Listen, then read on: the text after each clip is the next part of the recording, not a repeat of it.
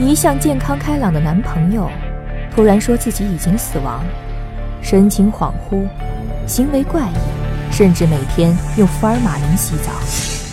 小茹，嗯，我这身上突然好疼啊！瞎说什么呢？行尸走肉症，我是一具尸体，刘医生没看出来吗？仅仅是妄想症吗？不，这是一个多年前就埋下的谜团。我最近遇到一个很奇怪的事儿。小刘，有进展。二位，我有一个重大发现，你们看。放过我！一九八七年。更多精彩尽在实验分贝三 D 声音电影《致命重生》，故事结局不止一个，请关注微信公众号“实验分贝”，公众号内有你意想不到的隐藏结局，还有更多极致三 D 体验。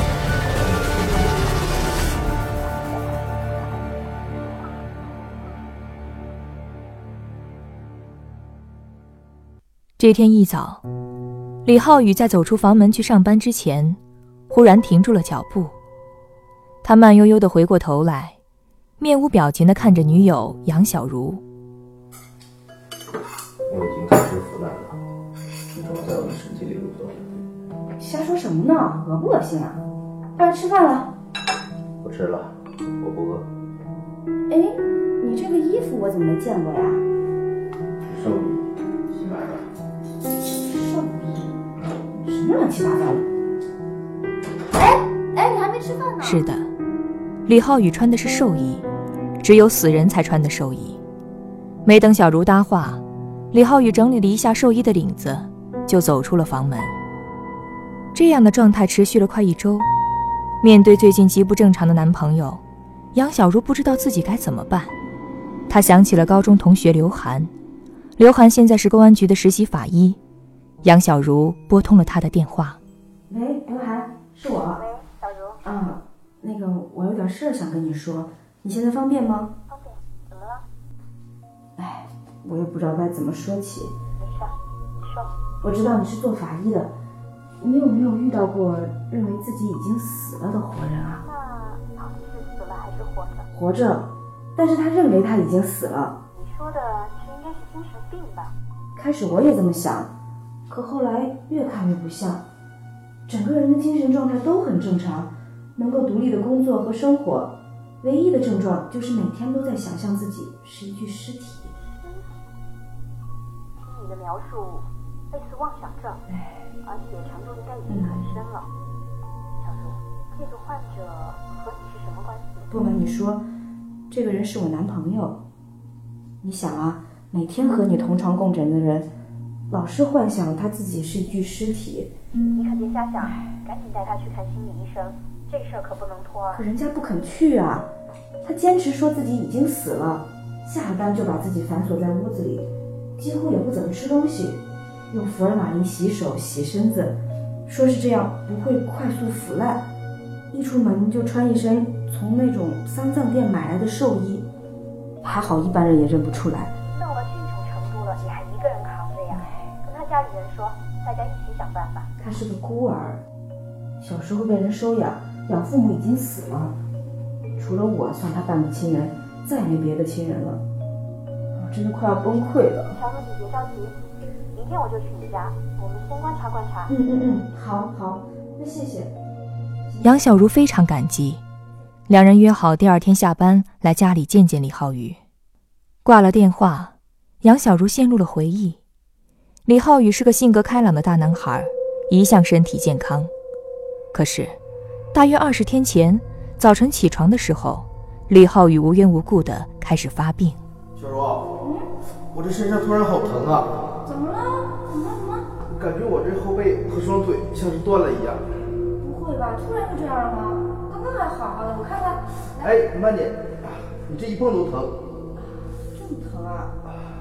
不然今天先别去上班了吧，我们等会儿去医院看一看。我不去，你知道我最讨厌去医院，我再忍忍吧。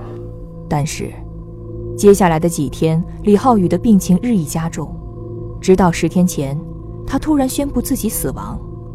他认为自己的生命已经不在，只剩下一具行尸走肉，他的身体会渐渐腐烂，直至成为一具骸骨。他越来越沉默，吃的东西也越来越少，每天用福尔马林溶液清洗身体，穿着寿衣上班。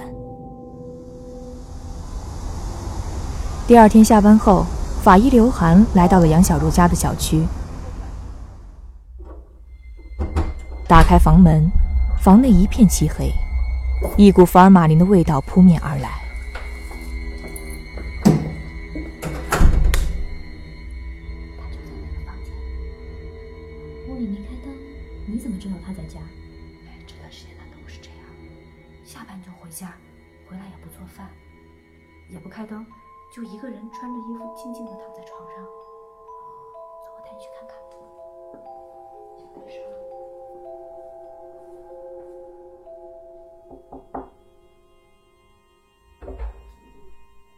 浩宇，浩宇，我有个朋友来了，你出来打个招呼吧。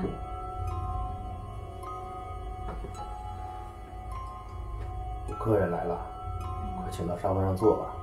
我马上过来。在常年的法医生涯里，刘涵已经锻炼出超乎常人的胆量和意志，但在和李浩宇面对面时，他仍旧有些惴惴不安。他打量着李浩宇，只见他身高在一米七五上下，偏瘦，皮肤苍白，给人很阴郁的感觉。李浩宇穿着不合身的藏蓝色制服，但衣服很干净，熨得整整齐齐。刘涵见惯了殡仪馆里的尸体，认得那套衣服就是寿衣。哎，浩宇，这位是我高中同学，你好。我的手凉，不和你握手了。嗯。小茹。啊。怎么会给客人拿点饮料？哦，对，我这就去。你你们喝点什么？嗯，都行，随便吧。就矿泉水吧，其他东西我也喝不出味道了。好嘞。要冰镇的。行。对不起。我近来身体不好，见不得热的东西。哦，没关系，我我也喜欢喝凉的。那就你们先聊，我去买点菜啊。那你快去快回。哎，好。刘涵见李浩宇说话条理清楚，除去一股浓重的阴郁气息，和常人并没有什么差异。李先生不口渴吗？吃的不多，喝水也少。身体不需要了，还没请教您贵姓，在哪里高就？还没自我介绍，我叫刘涵，是小茹的高中同学，现在我在市公安局做法医。法医？那你一定见过我的许多同类了。同类？您的同类是什么人？我的同类不是人，是尸体。我是一具尸体，刘医生没看出来吗？真没看出来。我没见过会说话、会走路的尸体啊！这不怪你，我其实是一具行尸走肉，生命消失了，但肉体还在，不过已经开始腐烂了。我的血肉散发出腐臭的味道，蛆虫在啃食我的身体。那您能跟我说说，你是什么时候死的？怎么死的？缺少的。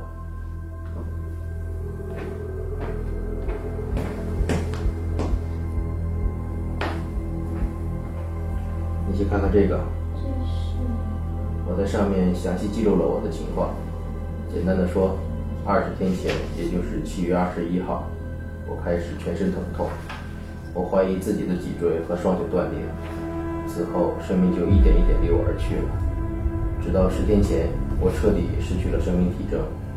根据你们医生的标准，我在那时就死了。李先生，别怪我说话迟。我有一个疑问。按照你刚才的说法，你应该已经开始腐烂，而且有尸臭了才对。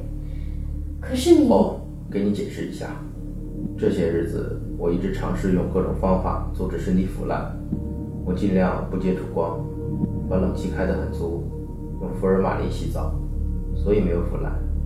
可是天气实在太热了，我想我坚持不了多久，很快就会被蛆虫吃光吃尽，变成一副骷髅。好吧，假如你真的死了，那你为什么不到殡仪馆，还要生活在活人的社会？我喜欢做一具尸体，如果烧化了，就会变成灰烬。我暂时不想那么做。见李浩宇的病情远超过自己的想象，刘涵知道，他必须马上做出决断。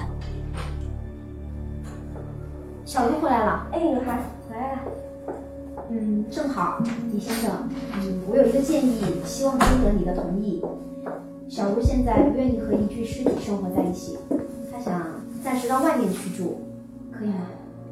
当然可以，我支持他到外面居住。这个家已经是一座坟墓，我这段时间一直怀疑，他为什么喜欢和尸体生活在一起。你在说什么呢？刘涵，这么晚了就留下来吃饭吧，我去厨房做饭啊。别吃了，跟刘医生走吧，他有话跟你说。走出杨小茹家，已经快夜里九点了，两人走到了地下停车场。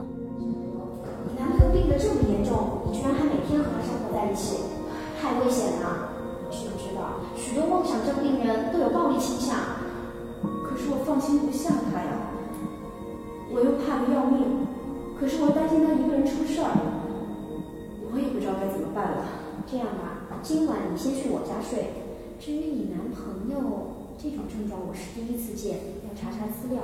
但是我可以问问我的老师，他是研究生物精神疾病方面的专家，看看他怎么说。现在你什么都别想了，跟我回家好好休息一下。走上车。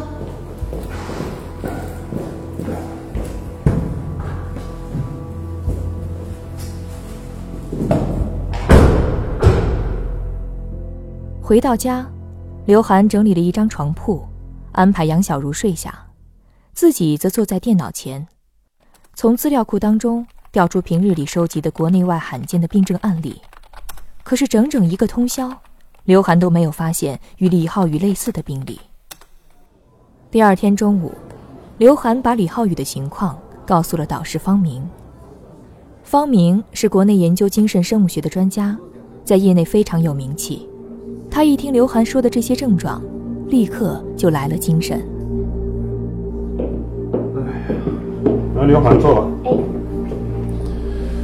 哎，嗯，刘涵，你跟我说的这个，嗯，很有可能是世界上很罕见的一种叫行尸走肉症，它有非常高的医学研究价值。嗯，如果可能的话，我希望可以和他见一面。哎，老师，你美剧看多了吧？怎么还扯到僵尸了？哎，你说你这孩子，我说的这个病是非常罕见的。嗯，他可能是刚刚经历了亲人的死亡，甚至他可能看到了亲人的尸体腐烂，他经历了非常巨大的精神上的刺激，才会引发的这种病症。可是李浩宇的女朋友说，除了他自己，他在世上没有别的亲人了。他又怎么有可能见到亲人去世？对啊，你们不是说他在发病初期的时候，脊椎和双腿有折断的痛有没有对这两个部位做物理和医学上的影像检查？哎呀，老师，主要是病人对医院很抵触，之前一直不愿意检查。这样吧，我再试一次，看看他同不同意。嗯，对，试试看。令人意外的是，这次李浩宇居然同意了配合检查。检查结果有些出乎意料，对他的全身进行核磁共振扫描之后，结果显示李浩宇的脊椎和双腿骨都没有新鲜的裂痕，双腿肌肉也没有断裂层，也就是说，李浩宇并没有在近期遭受过物理创伤。刘涵产生了疑问：难道李浩宇的发病诱因真的是精神疾病吗？